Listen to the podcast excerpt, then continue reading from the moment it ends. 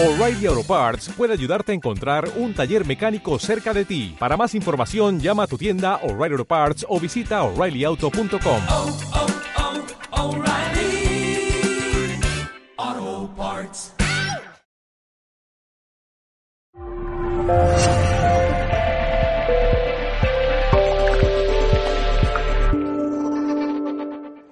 A veces cuando me llaman por teléfono me dicen, me suelen preguntar muchas veces, ¿y eso del ayuno qué es? ¿No desayunar?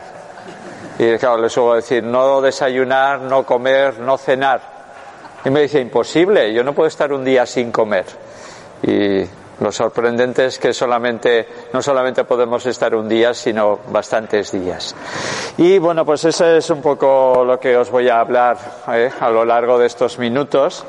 Un poco hacer una síntesis de lo que es el ayuno. Para mí, la terapia máxima.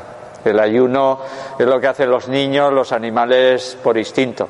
Un niño cuando tiene fiebre, un niño cuando está enfermo, necesita que todas las energías se canalicen hacia el solve, como decían los antiguos alquimistas y espagiristas, hacia el catabolismo, hacia la eliminación. Médicos que trabajaron en la medicina antroposófica vieron que el catabolismo a nivel del hígado, por ejemplo, predomina desde las 3 de la madrugada hasta las 3 de la tarde, la parte biliar, la parte de eliminación, y la parte de asimilación, la parte de hígado, donde está asimilando, predomina desde las 3 de la tarde a las 3 de la madrugada. Algunos conoceréis si os digo quiénes eran los esenios. Los esenios, que eran un grupo étnico espiritual sanadores por excelencia hace dos mil y pico años, decían y recomendaban comer cuando el sol está en lo alto, en el cenit, y cuando el sol se está poniendo en el horizonte al atardecer. Claro, aquí estoy rompiendo con un mito, que es el del desayuno fuerte, el desayuno inglés o el desayuno anglosajón para mí nos están vendiendo otra vez una historia, porque verdaderamente los únicos anglosajones que podían desayunar fuerte era el rey de Inglaterra y el cardenal de Canterbury. Los demás no. O sea, en el siglo XIX ni los anglosajones, ni los ibéricos, ni los itálicos desayunaban fuerte porque no había para desayunar muchas veces. Y este es, es, otra forma de alimentarse porque en el ayuno no dejamos de alimentarnos. A mí me suele gustar decir que en el ayuno me alimento a plato puesto de mis propias reservas. Se considera que solo en grasa hay entre 100.000 y 140.000 calorías, kilocalorías en reservas en el cuerpo. A una media de consumo de 2.500 calorías al día, dan para 40 días de ayuno. Entonces las reservas del cuerpo son inmensas a nivel de, de comer. Hoy en día podemos comer en cualquier momento, en cualquier lugar. Los que vivís en las grandes ciudades como Madrid, en las 24 horas tienes un hipermercado, pero en la Edad Media, hace tres siglos, hace un siglo, no había hipermercados. Entonces el cuerpo tenía que almacenar para los tiempos de hambruna. De alguna manera el cuerpo tenía que almacenar sustancias por si el año siguiente o, el mes siguiente no la tierra no daría o no diera tantas tantas eh, sustancias a nivel de, de, frutas o de verduras, ¿no? Entonces, bueno, pues eh, Pedro Laín Entralgo, que es el gran médico historiador de la medicina, un antropólogo de la medicina, Dice una cosa muy interesante en su gran libro Historia de la Medicina, que es varios tochos así, eh, con una profundidad tremenda de la historia de la medicina. Dice, a comienzos del siglo XIX, vigente desde los hipocráticos, la restricción alimentaria en las enfermedades agudas seguía siendo la regla. O sea, hasta 1900, 1850 y tantos, o más o menos en la mitad del siglo XIX, ante la enfermedad se dejaba de comer. En ese momento toda la energía se canaliza hacia la eliminación, hacia la curación. ¿Y quién es el, el que guía esta eliminación? El instinto somático. Es el instinto somático el que regula en este momento cuándo es importante comer y cuándo es importante eliminar. Los antiguos decían solve e coagula. Ahora llamamos anabolismo y catabolismo.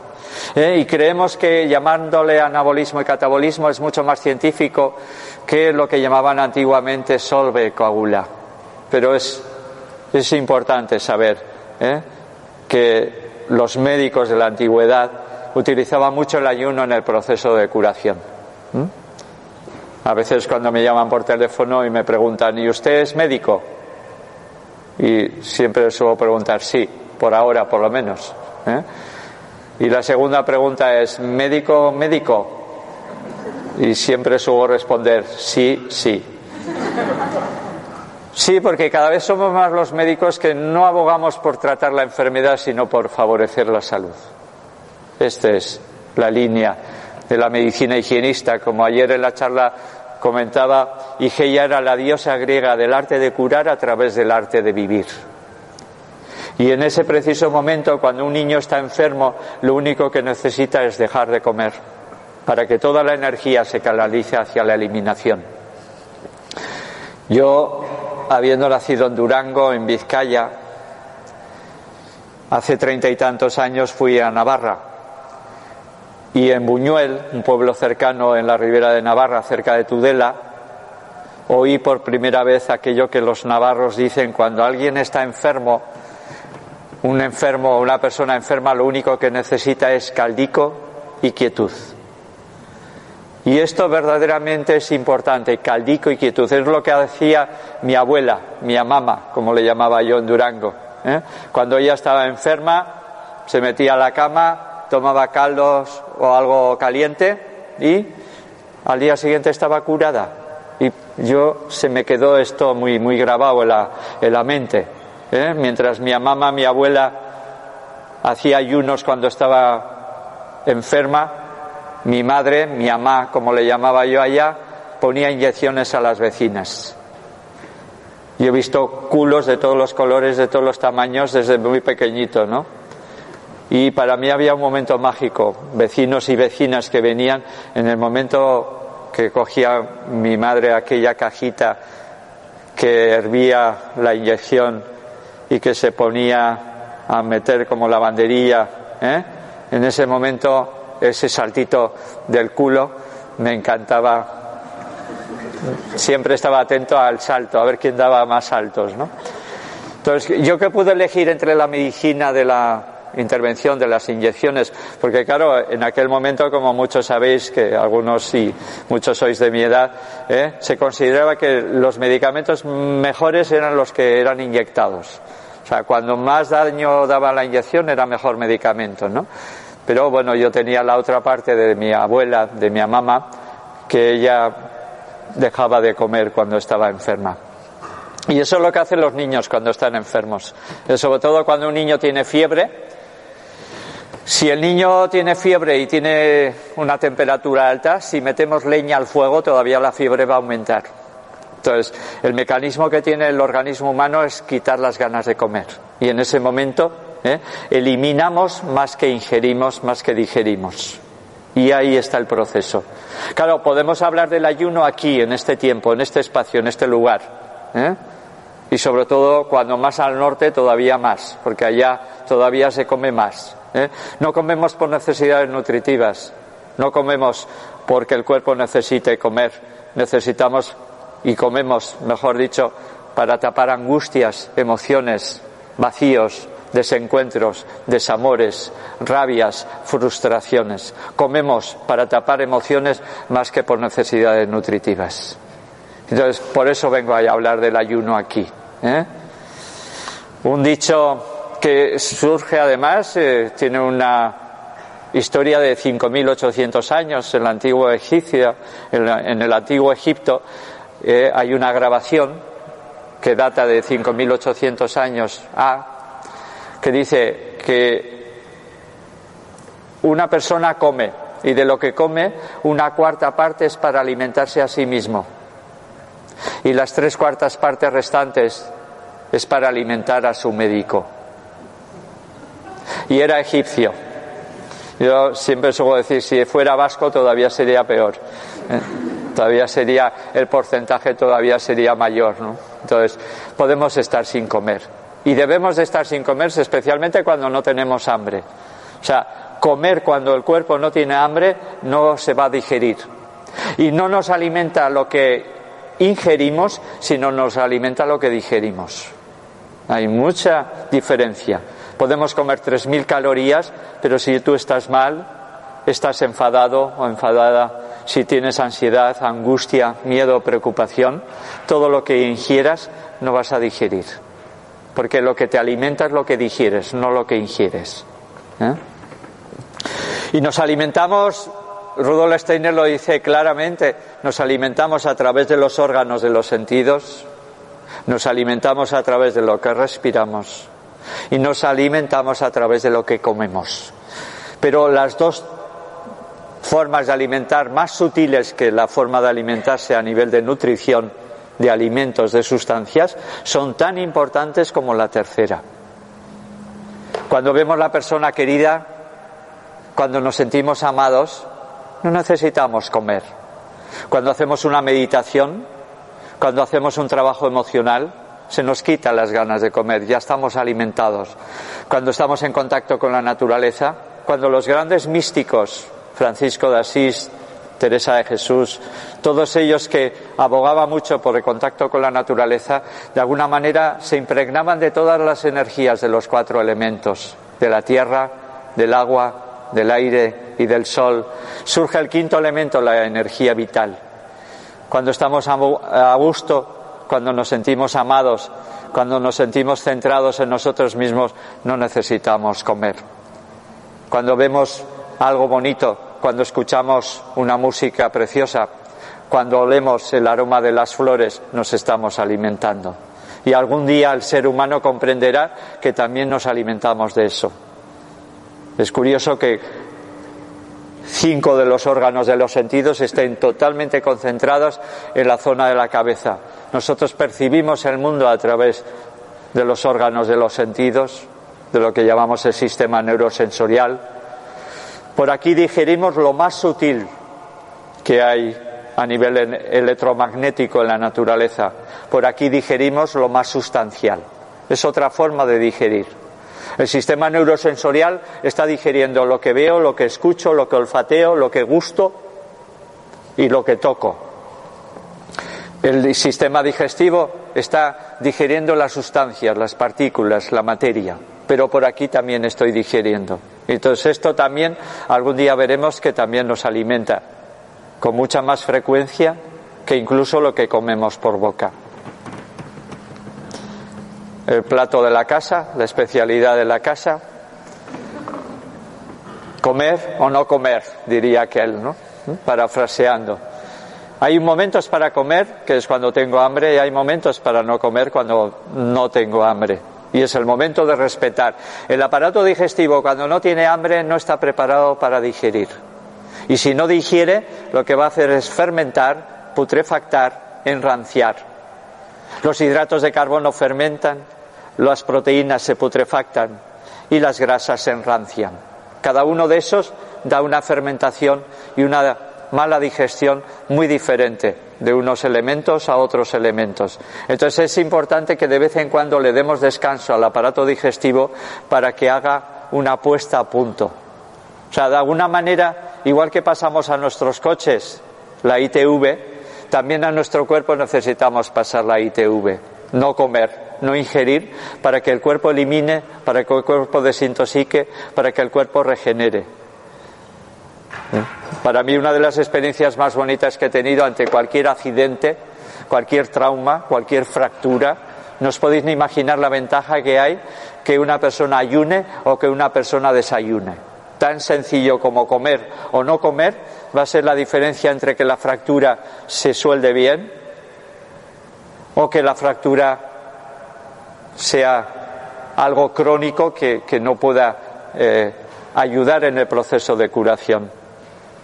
O un momento para ayunar claramente es en el proceso de la muerte, que espero que después de esta charla y después de aprender del ayuno sea larga, o sea, dentro de unos 50, 60, 70 años, sobre todo si ayunáis. Esto lo vio muy bien Mackay. Mackay fue un médico que en 1935 se dio cuenta que las ratas, los ratones de laboratorio que menos comían, vivían más. En 1980 y tantos se dieron cuenta que los ratones que menos comían, además de vivir más, tenían menos cáncer, menos enfermedades cardiovasculares, menos trastornos de enfermedades. Y entonces empezaron a ver ¿eh? que lo bueno que es el no comer. Investigaciones en, esta, en este momento de Walter Longo, uno de los grandes eh, conocidos bioquímicos de Estados Unidos, gerontólogo de profesión. ¿eh? Él, cuando alguien tiene cáncer y se está haciendo quimioterapia, recomienda hacer el ayuno. El día antes de la quimio, el día durante la quimio y el día después de la quimio. Aquí todavía los médicos, en la medicina convencional, los oncólogos, te dicen que tienes que comer mucho. En ese momento, ¿eh? el médico debería de investigar en este preciso momento. Walter Longo, que es uno de los expertos a nivel de alimentación, él está recomendando justo lo contrario. O sea, cuando yo no gasto energía en la digestión, toda la energía va hacia la curación.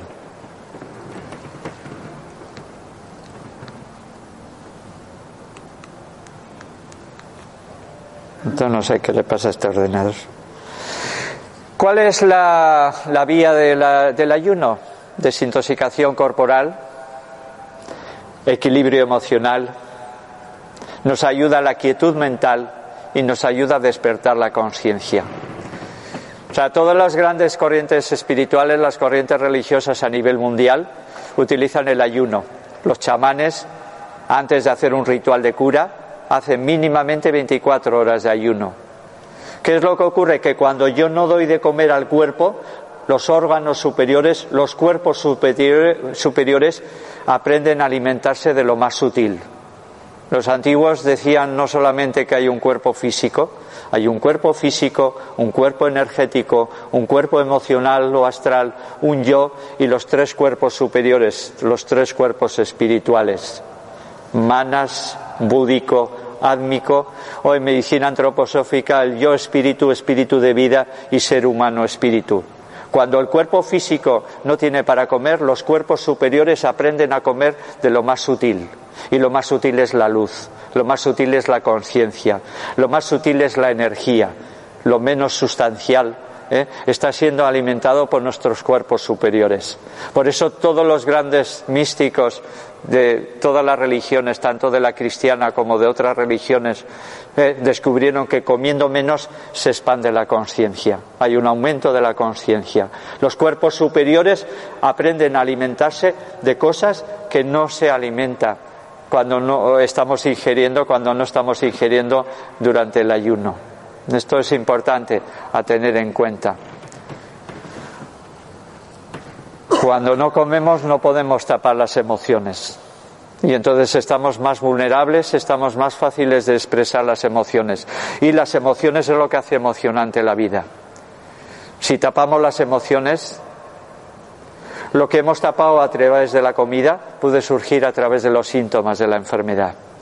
Yo soy partidario de siempre lo decimos. A veces lo decimos por la palabra, a veces lo decimos por los gestos corporales, a veces lo decimos por una constitución corporal y a veces lo decimos por los síntomas de la enfermedad. O sea, de alguna manera, en el ayuno, que para mí es como pasar la ITV, a veces parece que la persona empeora. La persona empieza a dejar de comer y es como aquel alcohólico que deja de beber y se siente peor, o el toxicómano que deja la droga y se encuentra peor. Aquella persona que deja el café, los medicamentos, los fritos, los embutidos, las conservas, el alcohol, ¿eh? cuando deja todas esas sustancias entra en crisis de desintoxicación. Parece que empeoras. Entramos en la enfermedad por una puerta y salimos en la curación de la enfermedad por la misma puerta y pagando peaje. Lo más clásico del ayuno es que una persona te diga, es que me está doliendo el mismo dolor que tuve una enfermedad hace 15 años. ¿Puede ser? Digo, sí, puede ser. O sea, no es lo mismo curar que aliviar. Son dos cosas muy diferentes. Yo puedo aliviar un dolor con analgésicos, con antiinflamatorios. Puedo aliviar un dolor con morfina, pero curar es otra cosa, es otro nivel. Aliviar y curar son dos cosas totalmente diferentes. A veces para curar hay que remover, a veces para curar hay que limpiar, a veces para curar hay que desorganizar, a veces para curar hay que solver, hay que disolver y luego el cuerpo empieza a construir sus propios órganos. Entonces hay momentos para comer y momentos para no comer. ¿Cuándo era instituido a nivel de la cristiandad el ayuno? En los periodos donde la tierra estaba más desnuda, donde la tierra tenía menos alimentos. Durante el primavera y verano, sobre todo el verano, en la zona donde vivimos, la tierra nos da muchos alimentos. Entonces hubiera sido un absurdo instituir la cuaresma en un momento de máxima eh, efectividad de la tierra a nivel de alimentos. Después de consumir todas las reservas durante el invierno, cuando la primavera todavía no ha dado y no había dado sus primeros frutos, es entonces cuando normalmente se integraba el ayuno. Ese ayuno que los antiguos además hacían en la primera luna llena de primavera.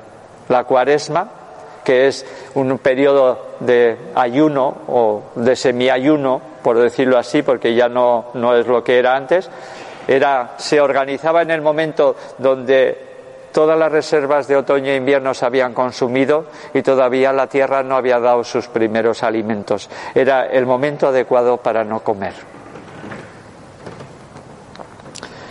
Destapamos emociones cuando no comemos y despertamos la conciencia. ¿Mm? Un poco en la línea que os decía antes, cuando no come el cuerpo físico, los cuerpos superiores, el cuerpo átmico, el cuerpo búdico, el cuerpo causal o cuerpo manas, ¿eh? se empieza a alimentarse de cosas mucho más sutiles. Rudolf Steiner, de la medicina antroposófica y de la antroposofía en general, dice una frase muy bonita. El espíritu nunca se encuentra tan claro como después de un largo ayuno. Eso sí, y sobre todo porque estoy hablando aquí a mucha gente, siempre es recomendable hacer el ayuno bajo un control médico o sobre todo alguien que conozca el ayuno. ¿eh? y que tenga experiencia, que tenga vivencia, que tenga esa sensibilidad de saber captar cuando los síntomas de la enfermedad están indicando que vamos a peor o cuando los síntomas de la enfermedad están indicando que vamos curándonos. A veces los síntomas de la enfermedad indican que vas a peor, pero muchas veces los síntomas de la enfermedad están indicando que vas a mejor. Un alcohólico que deja de beber se encuentra fatal. Un heroinómano deja la heroína y se encuentra fatal durante muchos años, durante tres años en concreto, el año 83, 84 y 85, trabajamos con toxicómanos, con heroína. En aquel momento era el caballo. Le quitábamos el caballo, le quitamos la heroína, aquella persona empezaba a vomitar diarreas, escalofríos, un frío enorme, tremendo, pero en cuatro o cinco días la persona había recuperado de la enfermedad física. Lo importante es luego mantenerlo psicoemocional, ¿eh? porque muchas veces no enfermamos por nuestro cuerpo físico. Yo considero que el 80% de nuestras enfermedades tienen origen emocional. Son las emociones que no vivimos, las emociones que no expresamos, ¿eh? son los que nos hacen enfermar. Los hombres porque nos cuesta expresar el llanto, las mujeres porque os cuesta expresar la rabia. O sea, de alguna manera somos víctimas de una sociedad, como decía Wilhelm Reich, donde la plaga emocional nos afecta a todos. Los hombres nos cuesta expresar las emociones, los sentimientos, el llanto, la vulnerabilidad. A las mujeres os ha costado más expresar la rabia, la voluntad, la fuerza ¿eh? y el mandar a la porra, por no decir otra cosa, a las personas. Y a veces cuando aparece eso, aparece un nudo en la boca del estómago o un nudo en la garganta que muchas veces coincide con no tener ganas de comer. Esta es la reservas, 140.000 kilocalorías en forma de grasa que da para muchos días de alimentación.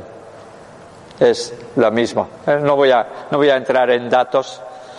El ayuno no cura. Y ahora decís, joder, pues si he venido a escuchar una charla sobre el ayuno y me dices que el ayuno no cura, podrías haber empezado desde el principio me hubiera ido. Es verdaderamente el ayuno no cura, es el cuerpo el que se cura cuando está ayunando. ¿Y cómo se cura? Ni idea. Pero considero que no hay ni un solo médico en el planeta Tierra que sepa cómo se cura el cuerpo. El cuerpo es un organismo tan sofisticado, tan enorme, que lo que menos podemos hacer, lo que podemos hacer es no intervenir. Tral, un médico americano, un médico higienista americano decía, no hacer nada, pero inteligentemente. Esto es el ayuno. Aparentemente es no hacer nada, pero es fluir con la vida, es el taoísmo traído a Occidente, el no hacer. O sea, de alguna manera la medicina higienista es como el lado del taoísmo, es el no hacer y el fluir con la vida. El dejar que la vida me cure.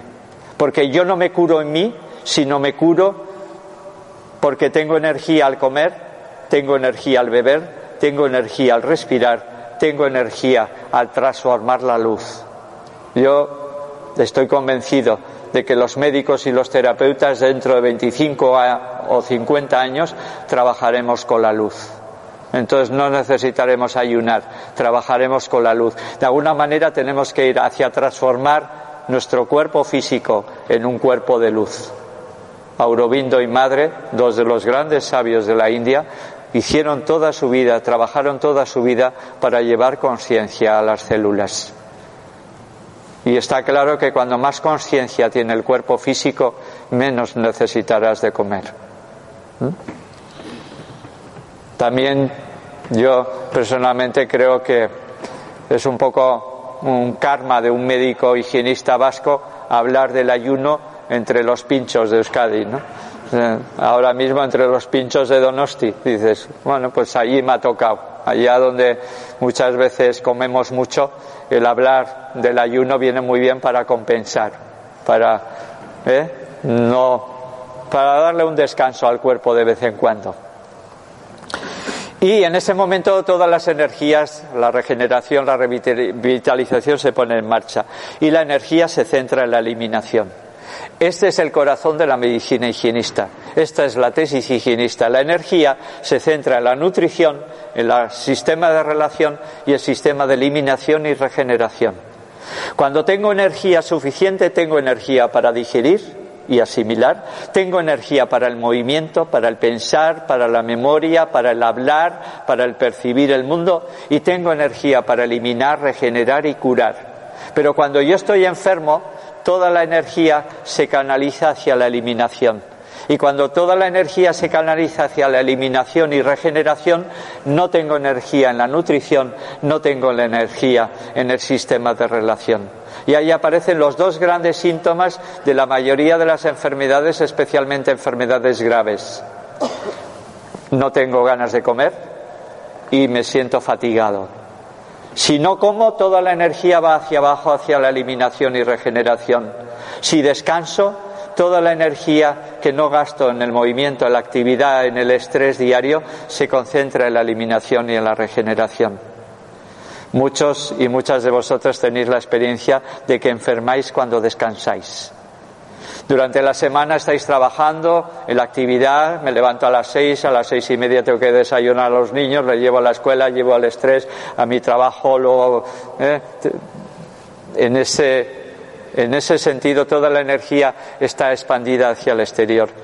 El fin de semana cuando descansáis, ya no gastáis energía en el estrés, en el trabajo, dormís más, estáis más despreocupados, toda la energía va hacia guiado por el médico interno hacia la curación. Y entonces el fin de semana es cuando acabas enfermo o enferma.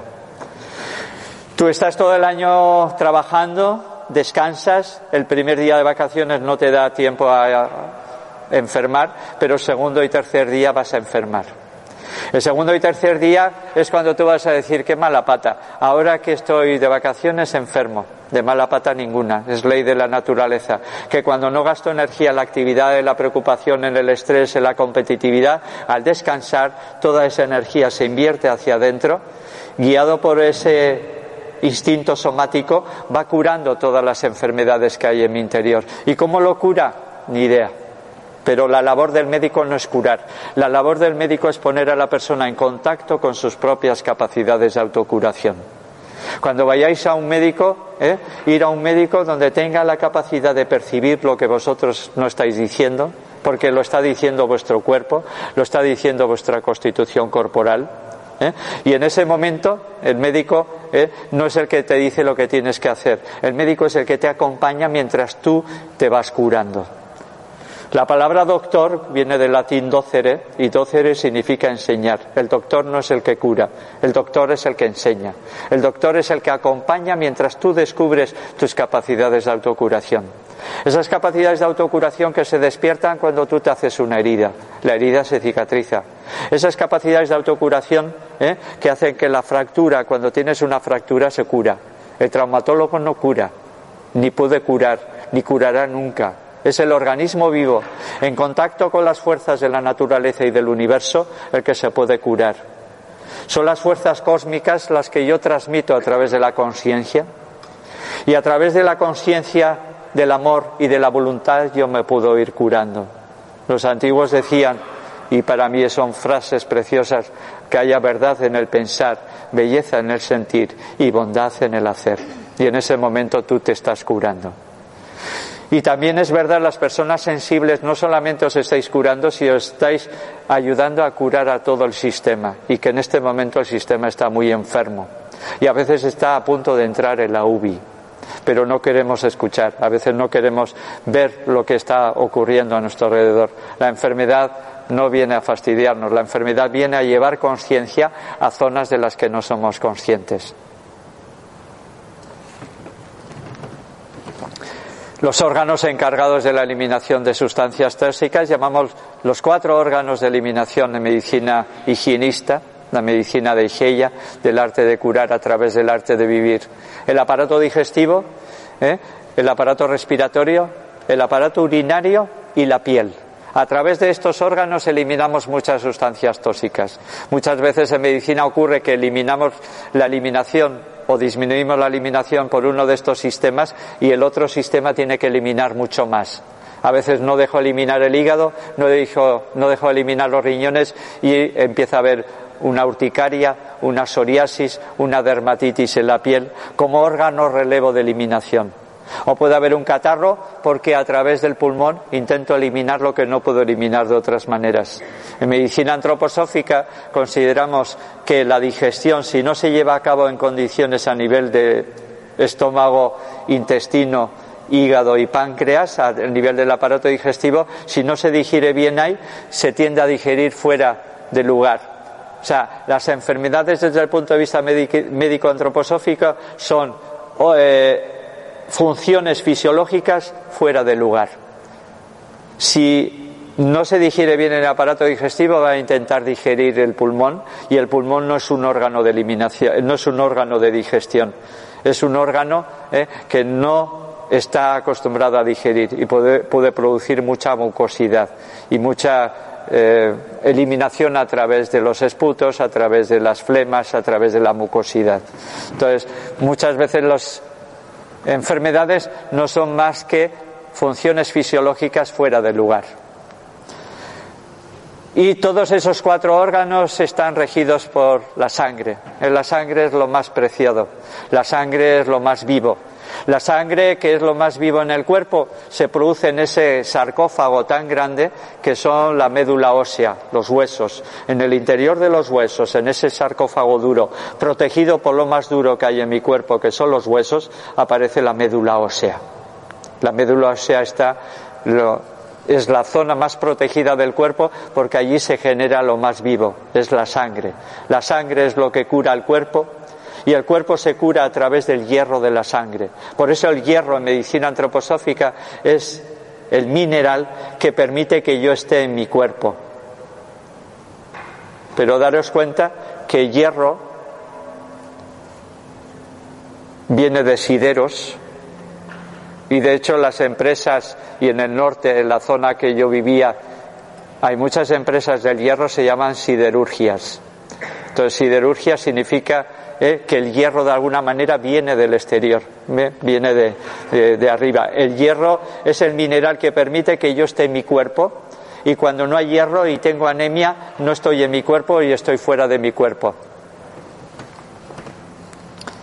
El sistema linfático también es otro sistema de interrelación de todos los órganos de curación del organismo humano. Los que no leáis desde ahí atrás, esto es de los higienistas americanos, de los médicos higienistas americanos. Y le dice el doctor a la otra persona, dice, voy a ponerle más fácil, quiero que al menos ayune entre comida y comida.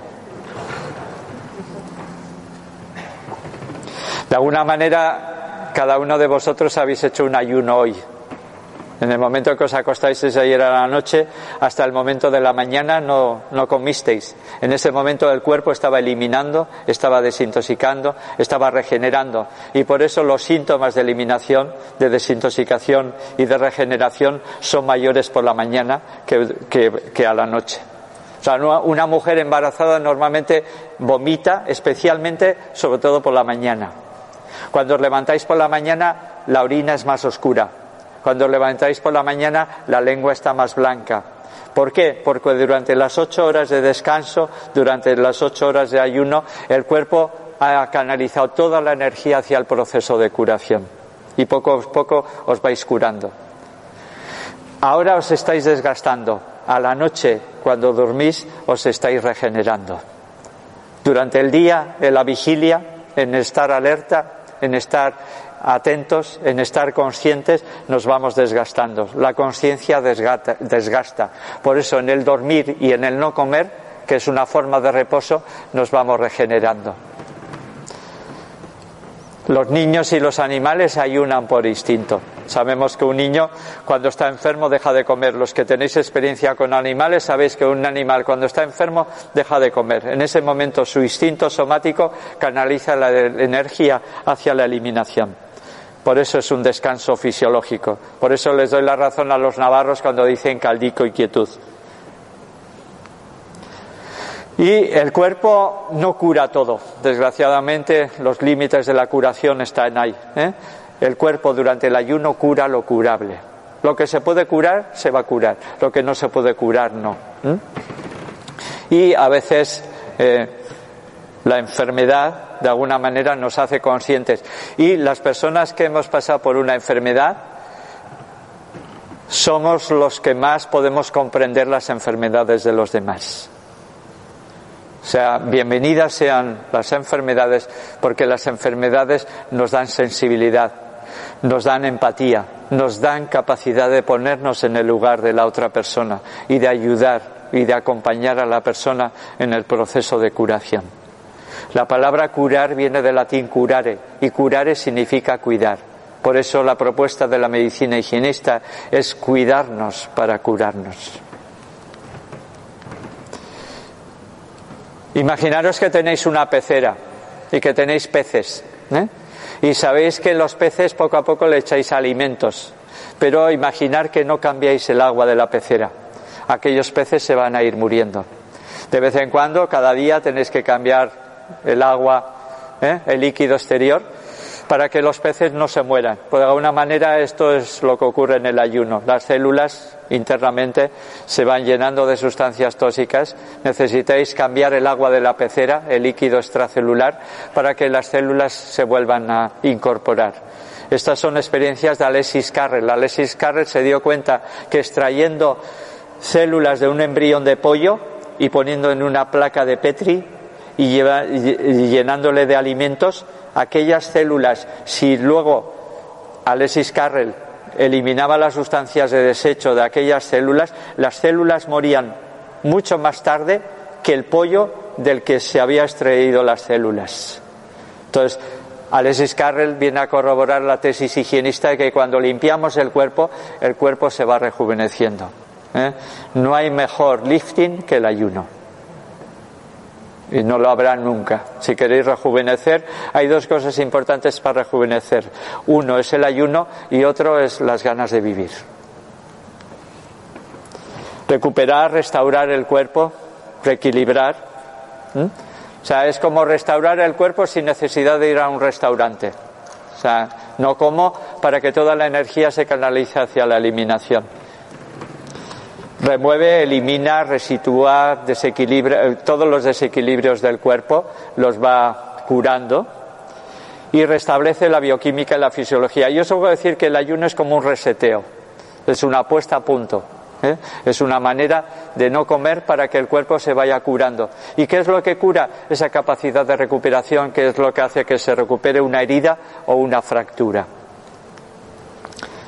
Morimos no por falta de comida, sino por sobrealimentación y a veces por medicación, que intenta aliviar los síntomas de la sobrealimentación.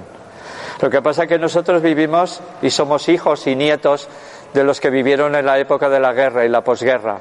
Y claro, en aquella época muchas de las enfermedades en el lugar donde vivimos eran por falta de comida. Entonces nuestros abuelos, nuestros padres, ¿eh? creían que podemos enfermar por dejar de comer, cuando verdaderamente ahora lo que ocurre es que estamos enfermando por un exceso de comer. Comemos de más y en lo que comemos de más, ¿eh? Eh, pues le alimentamos a los médicos. Bueno, yo por lo menos en ese momento agradezco que comáis de más porque así por eso vivimos los que trabajamos con el ayuno. Destapamos emociones. Cuando quito los alimentos me siento más vulnerable y en ese momento puedo expresar los sentimientos, los afectos y las emociones. Para los antiguos el equilibrio eh, estaba entre el sistema metabólico motor, que los antiguos egipcios ya le llamaban la vaca, el sistema rítmico, el sistema de los sentimientos, de las emociones, de los afectos, que para los antiguos egipcios era el león o la leona, y el sistema neurosensorial, el de los órganos de los sentidos, que para los antiguos egipcios era el águila, el águila de la conciencia, el león de los sentimientos, y la vaca de la capacidad de estar estando, de meditar, es lo que nos puede ayudar en el proceso de curación. La voluntad, los sentimientos y el pensamiento. O sea, de alguna manera el pensar, sentir y hacer. Son las tres grandes cualidades. Los esenios hablaban de un cuerpo pensante, un cuerpo sintiente y un cuerpo haciente. Cuando yo no alimento con exceso al sistema digestivo, el sistema emocional y el sistema de la conciencia despiertan. Cuando yo como de más, lo único que tengo es ganas de dormir. Nos ha pasado muchas veces estar en un restaurante, comer mucho, la vaca se llena de alimentos, pero claro, los sentimientos y la conciencia disminuyen su nivel. Entonces, cuando comemos de más tenemos ganas de, de dormir. Un niño, cuando mama, cuando toma la leche materna, Además de la leche materna va el amor de la madre. Cuando la madre se siente conectada con el niño, lo primero que da en ganas de dormir. En el dormir y en la inconsciencia, el niño se está regenerando, está creciendo, está creciendo internamente. Primero crecen los órganos y luego crece el sentimiento y luego crece la conciencia. Y va así, en ese orden. Primer septenio crecen los órganos, en el segundo septenio crecen los sentimientos, en el tercer sentimiento, en el tercer septenio crece la conciencia. Y a los 21 años los antiguos decían que ocurría el nacimiento del yo. Hay otra forma de explicar. Yo suelo decir que de 0 a los 21, 21 años crecemos a lo largo, de los 21 a los 42 años crecemos a lo ancho, unas hacia adelante, otras hacia atrás de los 42 a los 63 podemos crecer hacia adentro. Y el ayuno ayuda a crecer hacia adentro. El ayuno te pone en contacto contigo mismo. Y en el ayuno toda la conciencia está en ti. Cuando comemos de más, nos dan ganas de dormir. Cuando comemos menos, despertamos la conciencia. Despierta. El águila aprende a alimentarse cuando menos alimentamos a la vaca a los alimentos, a las sustancias. Hipócrates decía, los alimentos en la convalescencia fortalecen, en la enfermedad debilitan. El no hacer, pero inteligentemente, lo dice otro médico, higienista, Tral, La curación es un proceso biológico. Yo me estoy curando cuando estoy en armonía con las leyes de la naturaleza y con las leyes del universo. Yo me estoy curando a través de lo que como, de lo que bebo, de lo que respiro y de la luz que puedo transformar en mí. Y a partir de esos cuatro elementos yo estoy transformándome y estoy elevando mi conciencia en mi profundidad.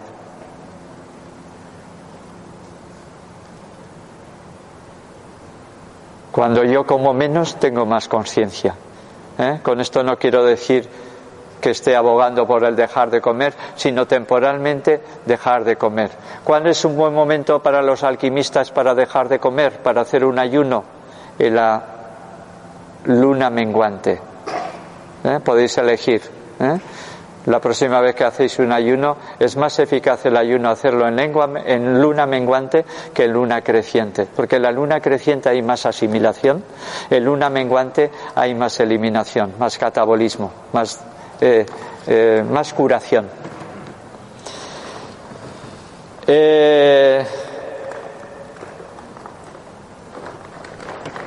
En los últimos años, yo cuando alguien hace quimioterapia o hace, tiene un tratamiento de cáncer, siempre suelo recomendar el no comer. Especialmente porque muchas veces el cuerpo reacciona, vomita cuando hacemos quimioterapia. El mismo organismo muchas veces vomita ante la quimioterapia porque necesita toda la energía para el proceso de curación. Entonces, respetar esa parte, cuando el cuerpo no tiene ganas de comer, no puede digerir lo que estáis comiendo ante el dolor o los traumatismos. Yo os recomendaría, si tenéis algún accidente, es un buen momento para no comer, para que la fractura se cure en las mejores condiciones, ante una intervención quirúrgica. Ante la tensión emocional o la angustia o, o hay un susto. ¿no? Cuando emocionalmente estoy muy alterado aparece un nudo en la boca del estómago. Muchas veces el nudo en la boca del estómago me quita las ganas de comer. No tengo ganas de comer. ¿Mm? Cuando tengo rabia, cuando tengo frustración, cuando me siento en desamor, cuando me, me, siento en desencuentro, se me quitan las ganas de comer, se me hace un nudo en la boca del estómago. Entonces, muchas veces además incluso puedo llegar a vomitar por el estrés, por el miedo, por la angustia, por el susto que me han dado ante una noticia. Entonces es una manera de autorregularse el dejar de comer cuando no tengo hambre. En el proceso de la muerte, mi recomendación es no comer. Muchas veces hacemos que la persona que está en el proceso, pasando el umbral de la muerte, coma mucho para que nosotros no tengamos que pasar por esa angustia de la pérdida de ese ser querido. Pero si queréis hacer que una persona no sufra en el momento de la muerte, permitidle ayunar, que no coma, para que toda la energía está precisamente en el proceso de eliminar. Los antiguos alquimistas, cuando alguien se estaba muriendo, utilizaban el spiritus mundi, que era el rocío de la mañana recogido en primavera, en la época de Aries y Tauro. Ellos utilizaban el rocío de la mañana porque el rocío de la mañana ayudaba en el solve, en el disolver los antiguos alquimistas, los antiguos espagiristas, cuando una persona se estaba muriendo, le daban ¿eh? a nivel eh, sustancial, pero también a nivel diluido, el rocío de la mañana, porque el rocío de la mañana era el Spiritus Mundi bajando a la tierra y a través de ese eh, rocío de la mañana ingerido ayudaban a desorganizar el cuerpo físico. O sea, de alguna manera los antiguos alquimistas y espagiristas sabían que el momento de la muerte no era más que una desintegración del cuerpo físico para entrar en el mundo de la conciencia, en el mundo del espíritu, en el mundo de la luz, en el mundo de lo que no es visible, pero que hace que el mundo visible sea manejado. O sea, de alguna manera, cuando estás ayunando, estás comiendo de las cosas y de los elementos más sutiles, no tanto de la sustancia o de la materia. Y el ayuno es una forma de reposo como pueden ser otros reposos diferentes. Cuando yo descanso, cuando yo reposo, cuando yo estoy en contacto con la naturaleza, yo me estoy alimentando. Si yo, yo, yo, yo tengo ese sentimiento de que cada vez que como, permito que lo que yo como a nivel de nutrientes se vuelva más consciente. Cada vez que bebo el agua se vuelve más consciente. Cada vez que yo respiro ¿eh? el aire se vuelve más consciente. Y espero que también la luz a través mío se pueda volver más consciente. De alguna manera, una de las labores del ser humano es elevar la conciencia a la tierra, aunque a veces parezca que ocurre todo lo contrario, parece que vamos hacia la oscuridad, verdaderamente la naturaleza a través del ser humano se eleva y se vuelve más consciente. Por eso, en el momento de no comer, ¿eh? yo me vuelvo también más consciente. Y una persona sin comer puede estar semanas, una persona sin beber puede estar días, una persona sin respirar puede estar apenas minutos. Por eso, siempre tener en cuenta que la respiración es mayor alimento incluso que los hidratos de carbono, que las proteínas y los lípidos. Porque lípidos, proteínas, hidratos de carbono estaréis ingiriendo tres o cuatro veces al día. Pero respirar, ¿cuántas veces estáis respirando al día? En el momento que estáis eh, respirando e inspirando, estáis inspirados. En el momento que estáis expirando, eh, os convertís en seres espirituales. Cuando yo inspiro, entro dentro de mí. Cuando yo expiro, me entrego al mundo. En el ayuno despierta la vis medicatris nature. La vis medicatris nature es la fuerza de la naturaleza que a través mío se está despertando y me está curando. Y rejuvenece el cuerpo. El ayuno no cura, sino es el cuerpo el que se cura cuando está ayunando. Y esto es una forma de reposar cuando estamos ayunando. Este está ayunando. Y en el ayuno integro las cuatro fuerzas de la tierra, del agua, del aire y del sol. Y de los cuatro elementos extraigo el quinto elemento, la energía vital, la fuerza vital, el ki, el chi. Se dilata, el agua es un elemento especialmente importante porque se dilata cuando se enfría, es justo lo contrario de todos los demás elementos de la naturaleza. Esta sería una experiencia muy bonita. Hay autores que recomiendan congelar el agua para que el agua se organice y luego descongelar el agua y en esa organización a través del, cristal que es el hielo ¿eh? nos puede ayudar más en el proceso de curación. Esta sería una investigación muy bonita, ver que después de congelar el agua y descongelarla, ver los efectos beneficiosos que tiene el agua congelada y descongelada en relación al agua líquida. En principio, y con esto voy terminando, el agua para mí no es H2O. O sea, no es hidrógeno y oxígeno. Yo cojo hidrógeno y oxígeno y los uno y no, nunca tendré agua. El agua es uno de los elementos de la naturaleza, uno de los eh, elementos del universo que a través mío, a través mío, se puede volver más consciente. El 70% de vuestro cuerpo es agua. Cuando os digan que eres polvo, no os lo creáis. Sois más agua que polvo. Aunque si tenéis que hacer un ayuno, muchas veces elegiréis el ayuno porque estáis hechos polvo. Gracias. Muchas gracias.